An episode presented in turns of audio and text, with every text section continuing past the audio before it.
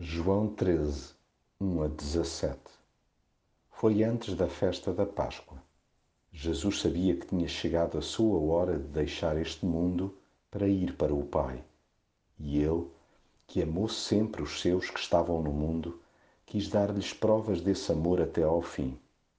Levantou-se então da mesa, tirou a capa e pegou numa toalha que pôs à cintura. Depois, deitou água numa bacia e começou a lavar os pés aos discípulos e a enxugá-los com a toalha.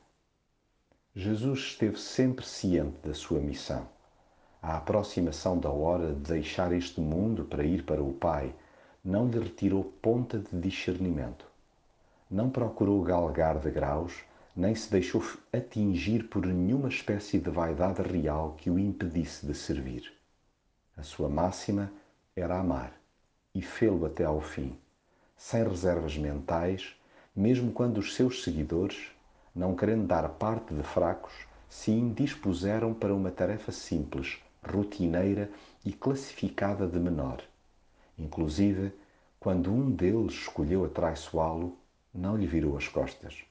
Mas, sabendo por antecipação que o Pai lhe tinha dado toda a autoridade que tinha vindo de Deus e que voltaria em breve para Deus, não se coibiu de lavar os pés e enxugá-los a todos, sem exceção.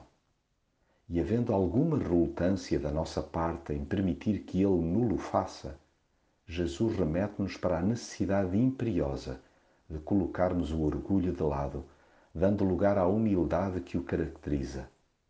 Deixemos que ele nos limpe de dentro para fora, para podermos desfrutar a sua vida em nós.